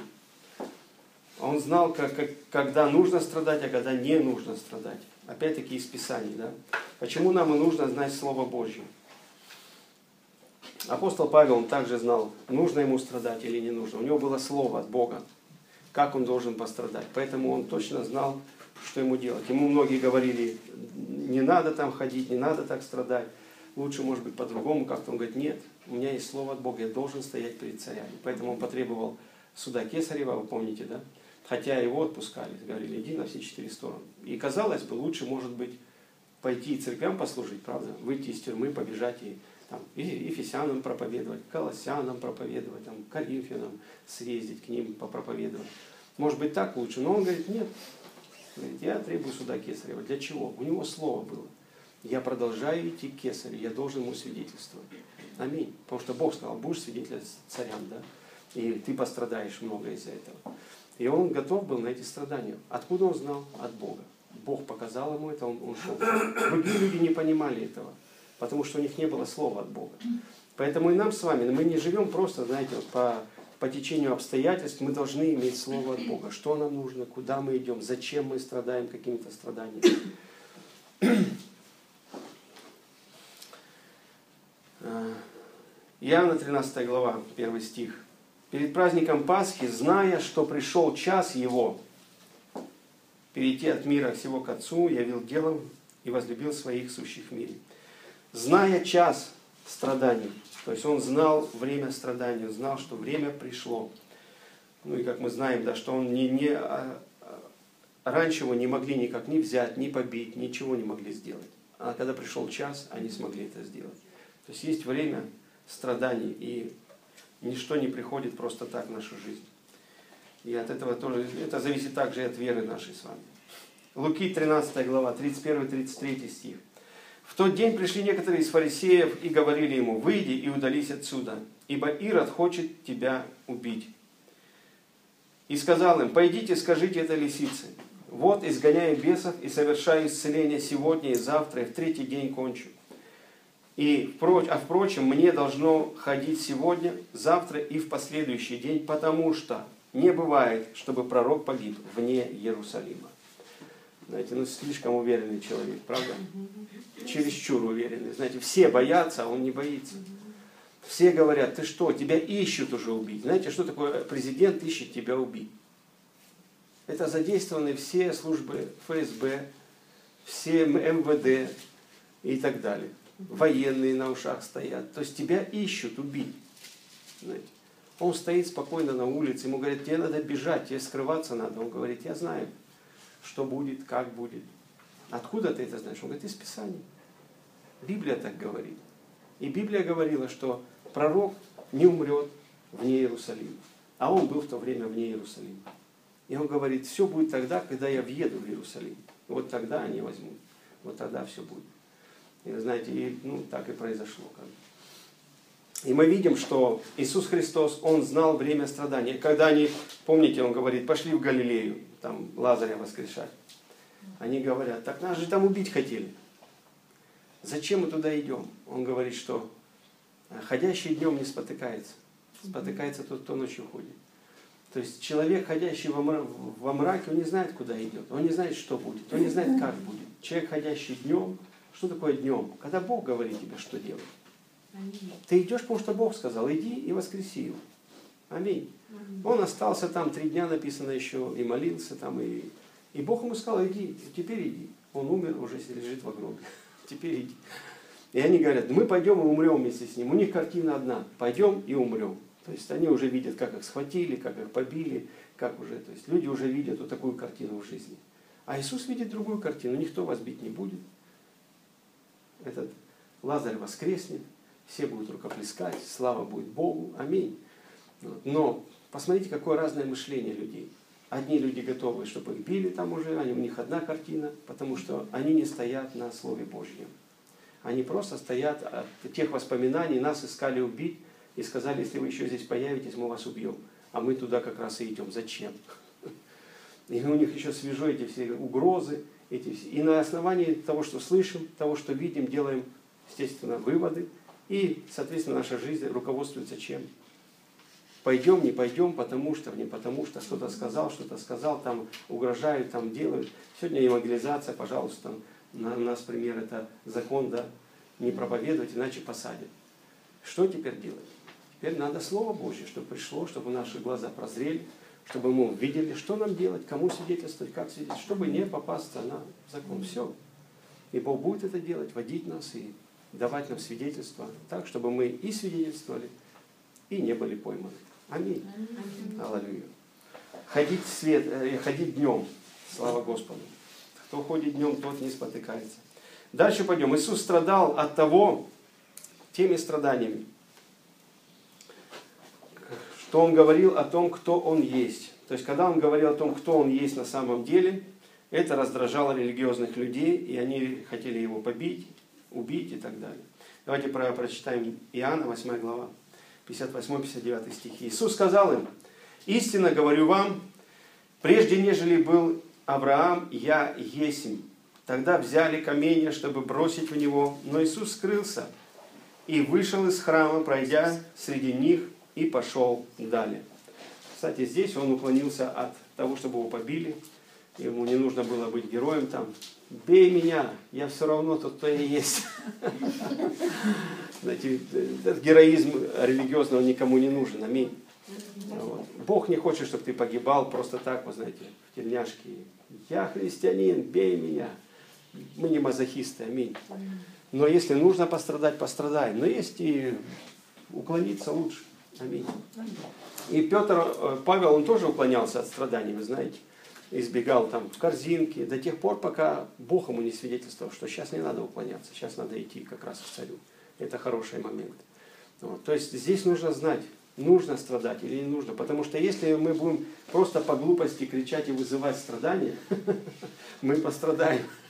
Не вопрос. Дьявол будет очень рад этим страданиям. Но Иисус, он уклонился, написано, и ушел. Хотя они хотели его побить. Аминь. Это уже неприятно, вы знаете. Когда тебя хотят, хотят побить, и насмерть причем, то это переживание не из легких. Дальше написано так. Иоанна, 10 глава. Опять они приступили к нему, 24-26 стихи, и говорит, скажи нам прямо, кто ты, Христос ли ты или нет. И он ему говорит в 31 стихе, я и Отец одно. Тут опять иудеи схватили камень, чтобы побить его. И опять та же самая история. Вызывает гнев. Когда ты будешь говорить о том, что ты праведник, что ты святой, что ты верующий во Христа Иисуса, и смело свидетельствовать и заявлять об этом, то люди будут ненавидеть тебя. Кто-то будет любить тебя, почему нет? И... Но кто-то будет тебя ненавидеть. Особенно религиозные люди, это их раздражает, когда ты говоришь, ты праведник, ну, они просто в бешенстве, потому что праведник, он не, не ну, просто так нельзя быть праведным. Надо такой быть в монастыре где-нибудь, да. Когда ты скажешь, я святой, ну ты вообще оскорбил всех святых на иконах, потому что, ну, тебя с ними не сравнить-то. Ты себя в лик святых записал сам, но это, это высшая степень гордости вообще, это высокомерие твое, это, ну, это не вмещается в религиозный ум. Поэтому люди будут э, атаковать тебя, потому что ты на святой, то есть ты поставил себя в лик святых. Для них, для их мышления, заявив о святости своей, ты говоришь, ты, ты святой, и ну, ты просто убиваешь все сразу. Как ты святой? Ты не ты грешник, ты. И когда ты говоришь святой, это конфронтация всегда. Это всегда конфронтация. Поэтому это страдание. Знаете, но мы должны стоять на этом, это истина. Мы же не сами себя осветили, правда? Мы поверили во Христа, это Он нас осветил, это Он нас оправдал и сделал праведными. Поэтому мы говорим о том, о чем говорит Библия. Мы только повторяем за Библией, вот и все. Правда? И сами себя не записываем в лик святых. Да и святые же себя не записывали в лик святых. Они не виноваты. Да, они тоже не виноваты. Они пострадали тоже. Это их записали туда. Ну, они и были святыми, знаете, ну, просто люди не поняли, в чем святость. Итак, Следующее. Он страдал от родных, потому что родные не верили в него. Написано, что он говорил, что а, нет пророка в своем отечестве. Да? Люди, люди не верили его словам. Давайте прочитаем Иоанна, 7 глава, 33 по 5 стихи. Тогда братья сказали ему, выйди отсюда и пойди в Иудею, чтобы и ученики твои видели дела, которые ты творишь, делаешь. Ибо ни, никто не делает чего-либо в тайне и не ищет, сам, и ищет извините, быть сам известным. Если ты, говори, если ты творишь такие дела, то яви себя миру. Ибо и братья его не верили в него. Родные не верили. Самое печальное, да, такое? Самое такое неприятное в душе, когда ты говоришь искренне родным, и родные тебе не верят. То есть они не, они думают, это увлечение, это какой-то бзык у тебя, это что-то вот, ну, ты немножко поехал, сдвинулся, это пройдет, или еще что-нибудь, знаете, ну, это неприятно, когда, ну и, кстати, Есть тоже местописание, когда написано, ему, он там проповедовал, ему говорят, вот мама и братья пришли забрать тебя.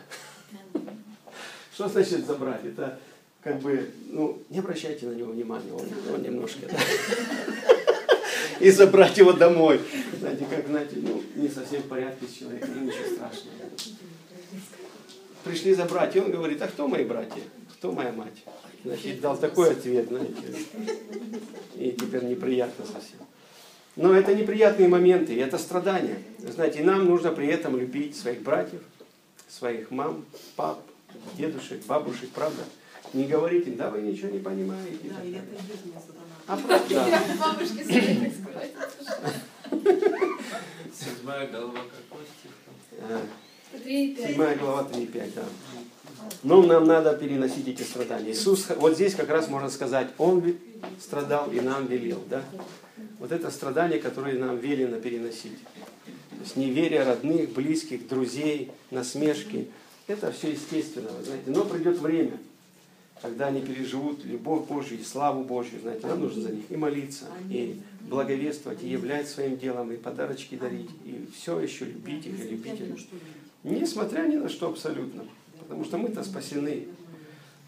Как одна э, сестра за своим мужем, он пил, гон- гонял ее, бил, а она все равно ему служила, любила, э, кушать готовила. И вот очередной раз друзья приходят, собутыльники по- попить. Она им, что вам? То-то, то-то. И она как служанка бегала вокруг, шуршала.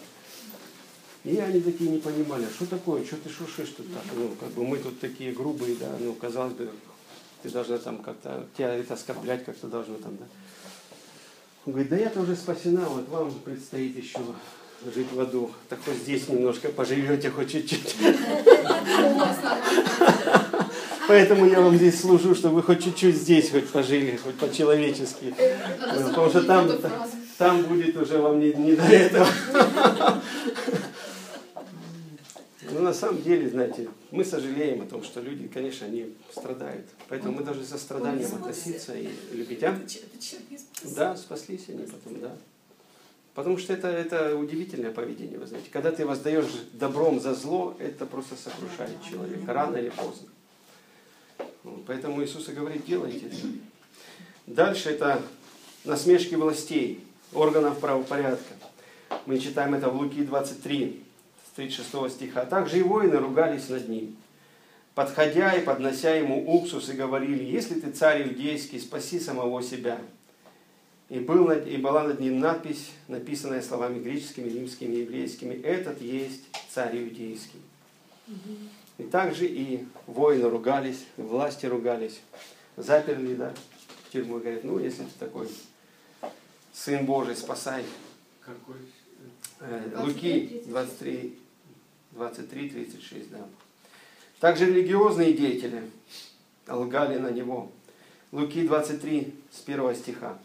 «И поднялось все множество их, и повели его к Пилату, и начали обвинять его, говоря, мы нашли, что он развращает народ наш и запрещает давать подать кесарю, называя себя Христом царем.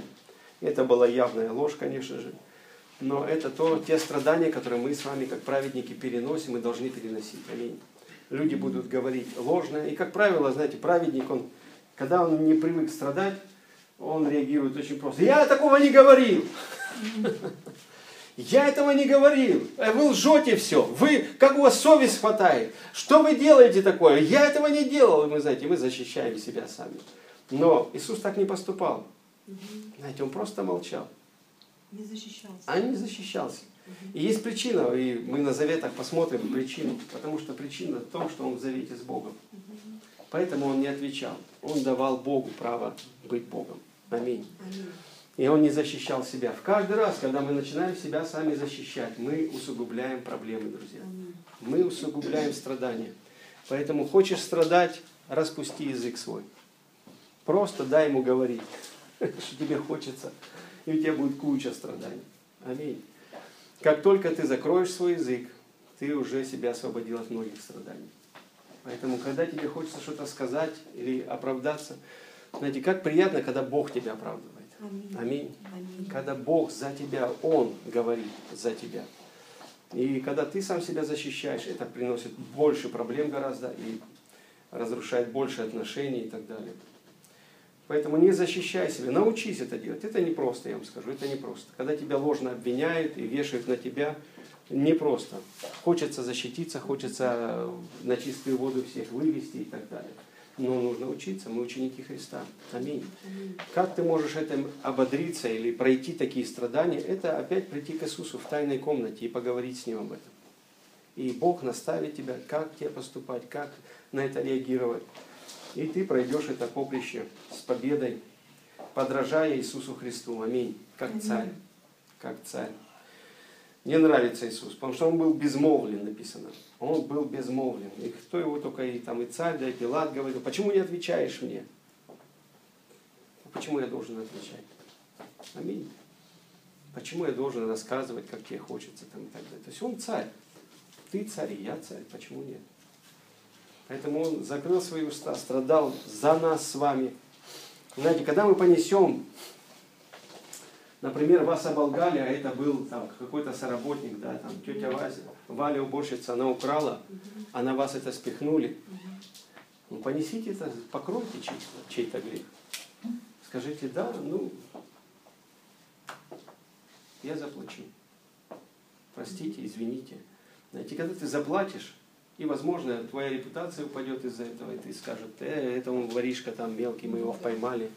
Знаете, но все тайное станет явным. Однажды это станет явным. И когда это станет явным, как вы думаете, что вы будете иметь? Ну, скажут, Честь. Сумасшедший вообще. Скажут, да.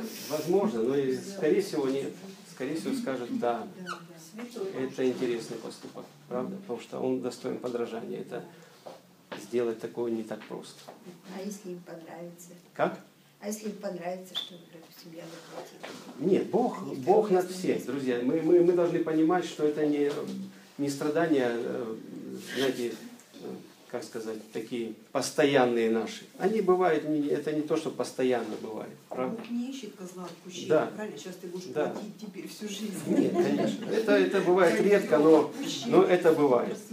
Поэтому для упражнения, как говорится, э, бывают такие ситуации. Ну, даже если вы скажете, это не я, это он, ничего страшного не будет. Это в фильме «Отверженный» такой. Ну, в фильме «Отверженный», да, очень хороший Да, он поступок, да, заплатил, да. да, за Да. него. Зачем ты это сделал? Да. Я, ну что, и он покаялся человек. Фильм. Ну, это класс. Это, это то, что Иисус сказал, э, носить немощи других. То есть ты, Он умер за нашу вину. И Он не говорил, это не я, вы не того распяли, подождите, это Он. Его надо было распять. Это Он грешил. А вдруг мы будем еще грешить, а Его будет еще распинать? Ваш вопрос, да? Но, но И он был адвокатом для других. Да. И поэтому мы должны научиться, знаете, это, это не просто страдать за других, но познав эту любовь Божью, хотя бы отчасти мы можем это сделать, пострадать за других. Но это будет следующее уже, будем смотреть, страдание за праведность, да? Там мы должны страдать за неправду. Это наше страдание. Итак, религиозные деятели лгали. Давайте пойдем. Страдания за праведность. Матфея, 5 глава.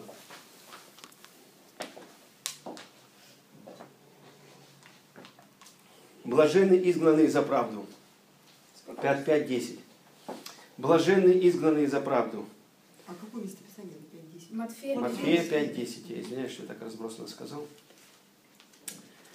Блаженны изгнанные за правду, ибо их есть Царство Небесное. Блаженны вы, когда будут поносить вас и гнать, и всячески неправедно злословить за меня. Радуйтесь и возвеселитесь, ибо велика наша награда на небесах. Так гнали пророков, бывших прежде вас. То есть на тебе пророческий дух. Если ты страдаешь за праведность. Когда ты будешь говорить, что ты человек чести, человек честный, ты праведный, ты не будешь воровать, лгать, люди всегда захотят тебя на этом поймать. Они всегда будут искать, как бы тебя вот, как бы тебе что-то сделать такое, да, скомпрометировать, сделать что-то такое. Они всегда будут ждать твои падения твоего, твоего прокольчика где-то. Вот. Это всегда. И это немножко напряженная атмосфера. Потому что грешник, потому что ты такой же, как и они, но почему-то ты возомнил, что ты праведник. А они вот такие грешники проклятые. И люди, знаете, они не, не хотят быть вот такие разделенные. И веровать не хотят в Иисуса, но и разделенные быть не хотят. Поэтому не хотят тебя пустить на свой уровень. Ты такой же грешник, как и мы, дорогой. Поэтому не надо себе тут возомнить и там поднимать и так далее. Ну, ты ведешь себя нормально и все равно стоишь за правду, правда? Вот если все говорят, давайте сейчас что-нибудь там припишем и упишем, ты говоришь, я в этом не участвую, потому что я праведник. Я верю во Христа Иисуса, поэтому я не буду делать. И он говорит, если ты это заявляешь, ты всячески неправедно будешь за это страдать. То есть люди будут лгать на тебя, будут под, что-то подсовывать тебе и сказать, что это ты. Вот, подкладывать, возможно, что-то будет, и будут говорить, вот это ты взял. Да. Там сами взяли, откуда-то тебе подложили, и говорят, это вот он взял. И у тебя это нашли. Всячески люди лукавы, и возможны такие варианты. И он говорит, если такое и будет в вашей жизни, то вы блаженны. Аминь. Вы блаженны, потому что вы страдаете не потому, что вы украли, и не как вор. Вы страдаете потому, что вы праведны. Вы не сделали греха. Аминь. И это люди уже стараются так сделать зло. 1 Петра, 2 глава.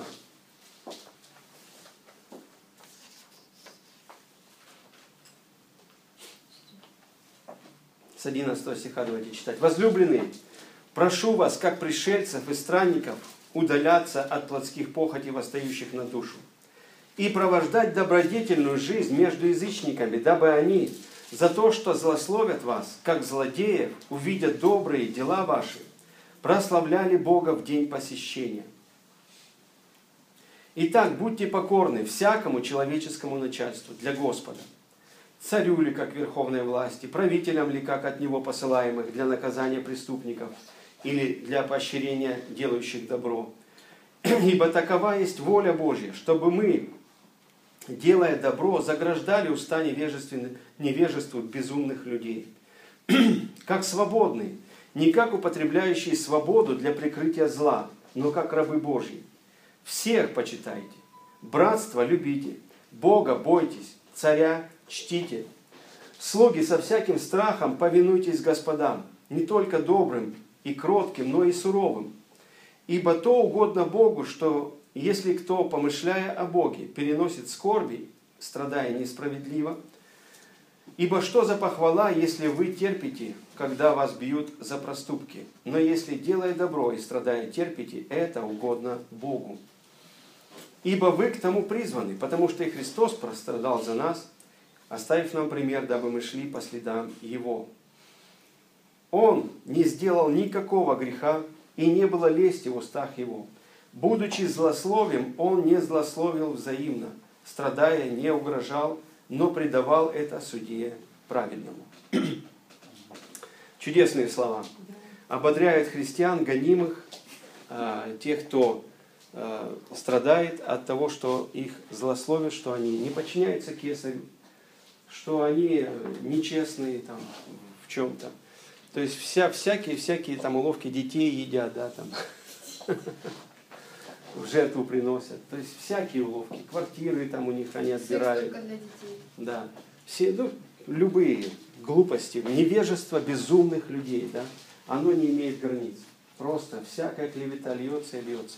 Но Библия говорит, когда мы верны и почтительны, даже к злым людям, там не только доброго любим начальника, но и злого, да, который несправедливо там горчит что-то, который несправедливо, может, зарплату тебе урезает, а ты все равно к нему с почтением, то есть с уважением. Все его проклинают, а ты его благословляешь.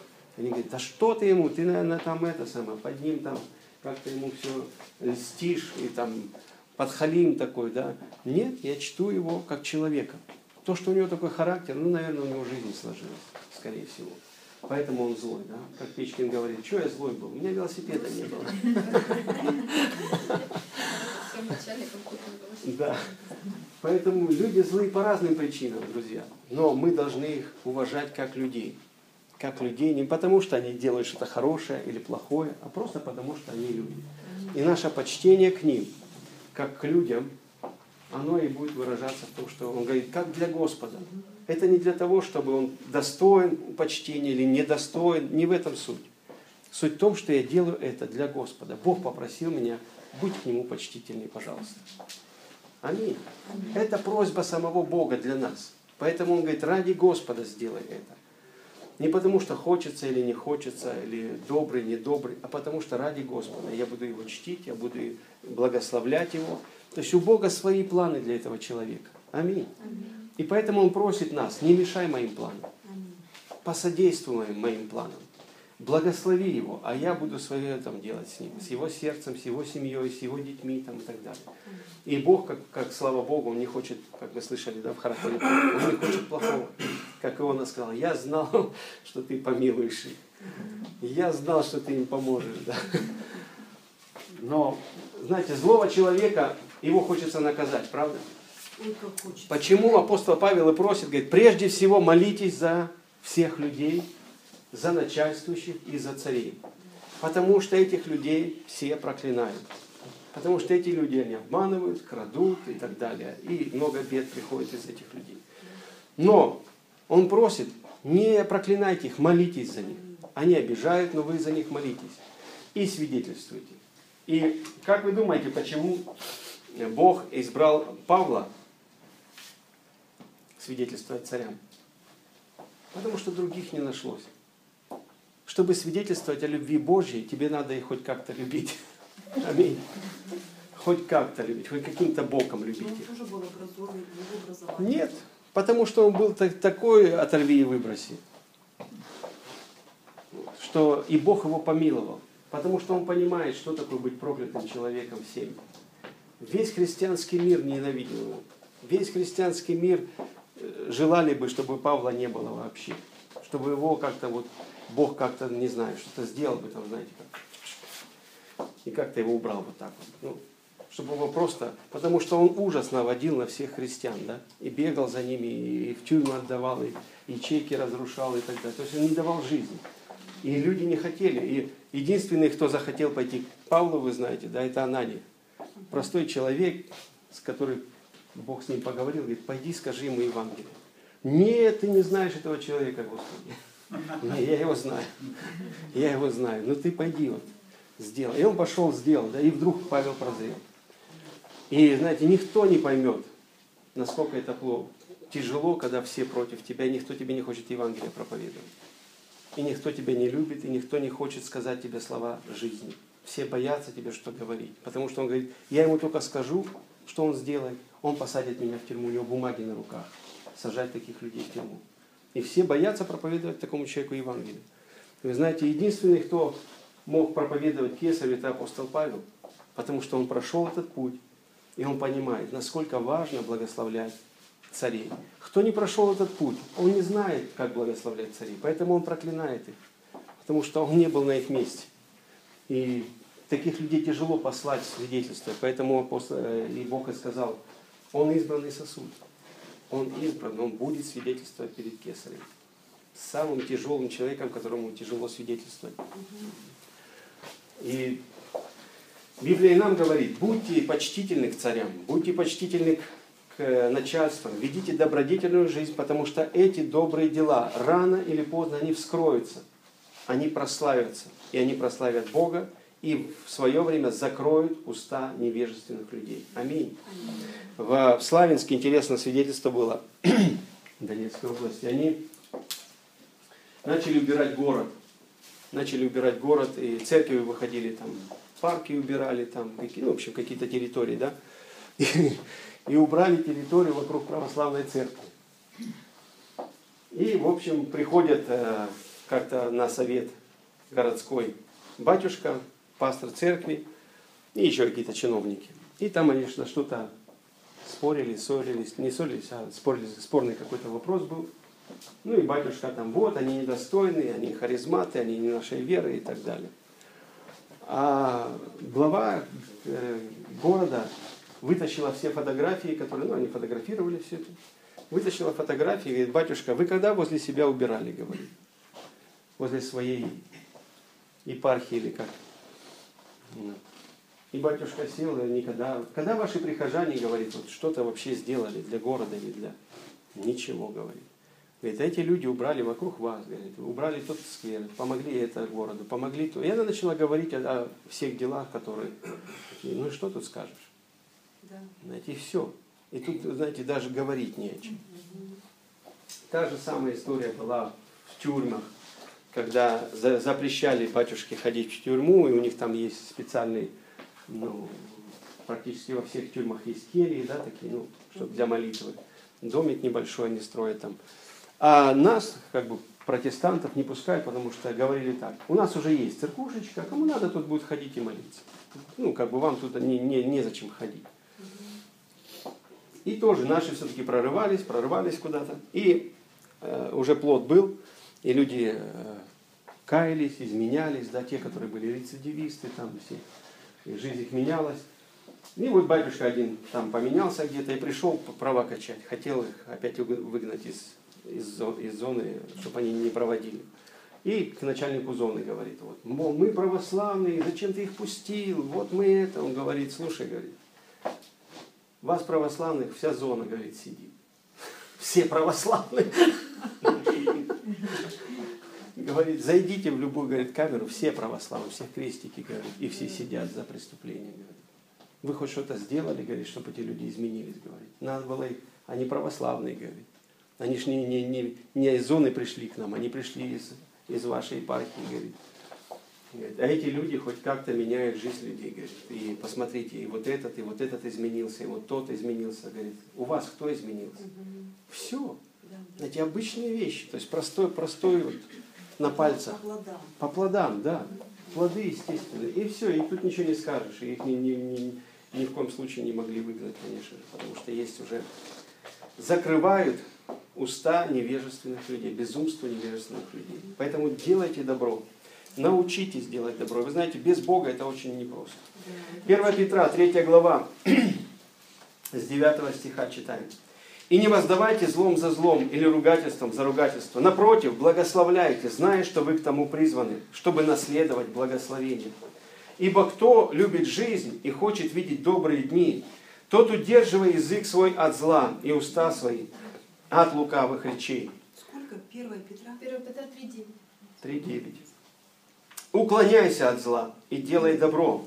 Ищи мира и стремись к нему, потому что очи Господа обращены к праведным, и уши его к молитве их. Но лицо Господне против делающих зло, чтобы истребить их с земли. И кто сделает вам зло, если вы будете ревнителями доброго? Но если и страдаете за праведность, то вы блаженны, и страха их не бойтесь и не смущайтесь. Господа Бога светите в сердцах ваших, будьте всегда готовы всякому требующему у вас отчета в вашем уповании, дать ответ с кротостью и благоговением. Имейте добрую совесть, дабы тем, за что злословят вас как злодеев, были постыжены порицающие ваше доброе житие во Христе. Ибо если угодно воле Божьей, лучше пострадать за добрые дела, нежели за злые. Чудесное Слово Божье. Аминь. Такое настолько оно чисто, настолько оно здраво, настолько прекрасно и высоко. Страдайте за праведность. Страдайте за праведность. Будьте готовы дать отчет каждому уповающему, э, каждому спрашивающему. Знаете, мы должны быть кроткими людьми, не э, грубыми в ответах. Кто бы у нас что ни спрашивал, надо давать кроткий, четкий ответ. Аминь. Не грубить людям, не хамить им. А, а что вы меня спрашиваете? А что вам надо? Чего вы вот это вот лезете? Знаете, такой ответ не нужно отдавать никому. То есть это не христианский ответ. Аминь. Кто бы тебя ни спрашивал, что бы ни спрашивал, найди правильные слова и дай ему кроткий ответ. Что такое кроткий ответ? Это не я, господин, и гоню его как слуга. Что ты здесь ходишь тут, спрашиваешь меня? А я, как слуга, даю отчет господину. Кротость – это подчинение чьей-то воле. То есть кто-то тебя спрашивает, и ты как слуга даешь ответ в своем уповании. Потому что человек добрый и человек праведный, ему нечего скрывать, ему нечего ну, прятать, чтобы грубить как-то. Грубость обычно прячет что-то нечистое, правда? За этим что-то прячет. Но человек, который открыт, который свет, который праведен, у него все чисто, такой человек, что прятать? Пожалуйста, смотрите, пожалуйста, сюда, пожалуйста, сюда. То есть нет вопросов. Поэтому ну, А как у тебя там дома? Вот это? Ну и скажите, как у вас дома. А что ты лезешь сюда, в мой дом? Свой смотри. И, знаете, когда мы так разговариваем, ну это, это не христианский разговор совершенно, правильно? Поэтому давайте будем праведными, будем чистыми, честными и страдать за праведность. Аминь. И даже если злословят нас или там требуют отчет в нашем уповании, как мы верим, на что, во что мы верим, почему верим, как бы ни говорили грубо с нами, мы должны давать кроткий, четкий ответ, ясный, с любовью, с принятием, как слуги. Аминь. Не как господа, не, не, не высокомерно сверху, а снизу, как слуги. И Бог говорит, я за вас. Я слышу ваши молитвы. Аллилуйя. Я против делающих зло. Поэтому Бог поможет нам в наших страданиях за праведность. Давайте откроем еще Петра, 4 глава, с 1 по 5 стих. Да. И так как Христос пострадал за нас плотью, то и вы вооружитесь той же мыслью. Потому что страдающий плотью перестает грешить, чтобы остальное во плоти время жить уже не по человеческим похотям, но по воле Божьей. Ибо довольно, что вы в прошедшее время жили и поступали по воле языческой, предаваясь нечистотам, похотям, мужеложству, скотоложству, помыслам, пьянству, излишеству в пище и питье, нелепому идолослужению. Поэтому и не дивятся, что вы не участвуете с ними том же распутстве и злословят вас. Они дадут ответ имеющему вскоре судить живых и мертвых. Не участвуйте в распутных делах да, тьмы, особенно на работах, где бы мы ни были, друзья, возможно, вас влекут куда-то. Знаете, не участвуйте в бесполезных, глупых вещах. То есть не врите, когда вас просят соврать. Да. Скажи, меня здесь нет. И вы попали, да? Как теперь говорить, есть или нет? Нет, заранее скажите, что ты меня в эти вещи не впутывай. Я не буду лгать. Зачем? Знаете, таким людям очень просто можно сказать, что слушай, вот ты бы хотел бы, чтобы я тебе врал? И, как правило, человек скажет, конечно же, нет. А что мне врать? Зачем мне врать? Мы же с тобой как бы. Врать надо всем остальным. Нам не, мне не надо врать. Но человек не думает, не задумывается об этом. Почему ты должен врать кому-то и не врать ему? Если ты лжец, ты всем будешь врать, правда? Сегодня ты тем собрал, а завтра ты ему соврешь. Это естественно. И если человек лжец, то и он также будет. Сегодня он тем соврал, а завтра он тебе соврет. Потому что он лжец по натуре. Поэтому сразу ты говоришь своим друзьям, там, я не буду этого делать, друг. Не надо меня вовлекать во вранье. Зачем?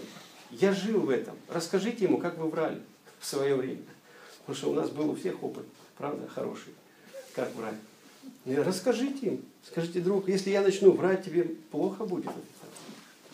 Потому что я умею врать, я умею грешить. Ты хочешь, чтобы я грешил? Так я это сделаю, я умею так делать. Но я не хочу так жить. И покажи, что я вышел из этого рабства. Иисус спас меня, друг. Я, у меня такое было. Вот там собрал, и вот так было. Вот там собрал, и вот так было. И моя жизнь вот так кувырком шла. Но Иисус спас меня от этого вранья. И ты мне сейчас говоришь, давай соврем. Ты понимаешь, что это, ну, это, это неправильно. И тебе советую прийти к Иисусу. Не жить во вранье, не жить в этом, потому что малое приносит больше. И перерастает в евангелизацию соответственно. Аминь. Или украсть с кем-то. Расскажите, как вы воровали. Как это было? И скажи, друг, если я у них ворую, я и у тебя скоро начну воровать. Если ты хочешь, чтобы мы воровали у кого-то. Сегодня у тех, а завтра я у тебя буду воровать, потому что какая мне разница? И люди будут в шоке, потому что, естественно, они так не думали. Они думали, будем воровать у всех, кроме друг друга. Да? Но если ты вор, ты вор. Если ты лжец, ты лжец. Поэтому это, это трезвит людей. Знаете, когда ты рассказываешь им свои свидетельства, кем ты был и кем ты стал, а они тебе опять в это пытаются. Ты скажешь, нет, я там уже был, давай ко мне. Давай лучше перестанем врать, давай будем вот так жить, потому что я уже вот так живу, у меня благословенная жизнь, у меня благословенная семья, у меня благословенные друзья, давай в церковь к нам, у нас ячейка благословенная, у нас классные люди, там не нужно будет врать тебе. А тут, ну, представь, ты живешь, постоянно не знаешь, за что тебя когда поймают. Всегда на, на иголках, на шарнирах. Итак, научитесь страдать за праведность. Мы всегда будем страдать за праведность. Аминь. Когда мы заявляем о своей праведности, когда мы говорим, что мы праведность, мы свет, мы будем сами страдать. И последнее местописание я здесь прочитаю. Давайте 2 Тимофея 3.10. И ты последовал мне в учении, в житии, расположении, в вере, в великодушии, любви, терпении, в гонениях, в страданиях, постигших меня в Антиохии, Иконе, Листрах, каковые гонения я перенес, и от всех избавил меня Господь.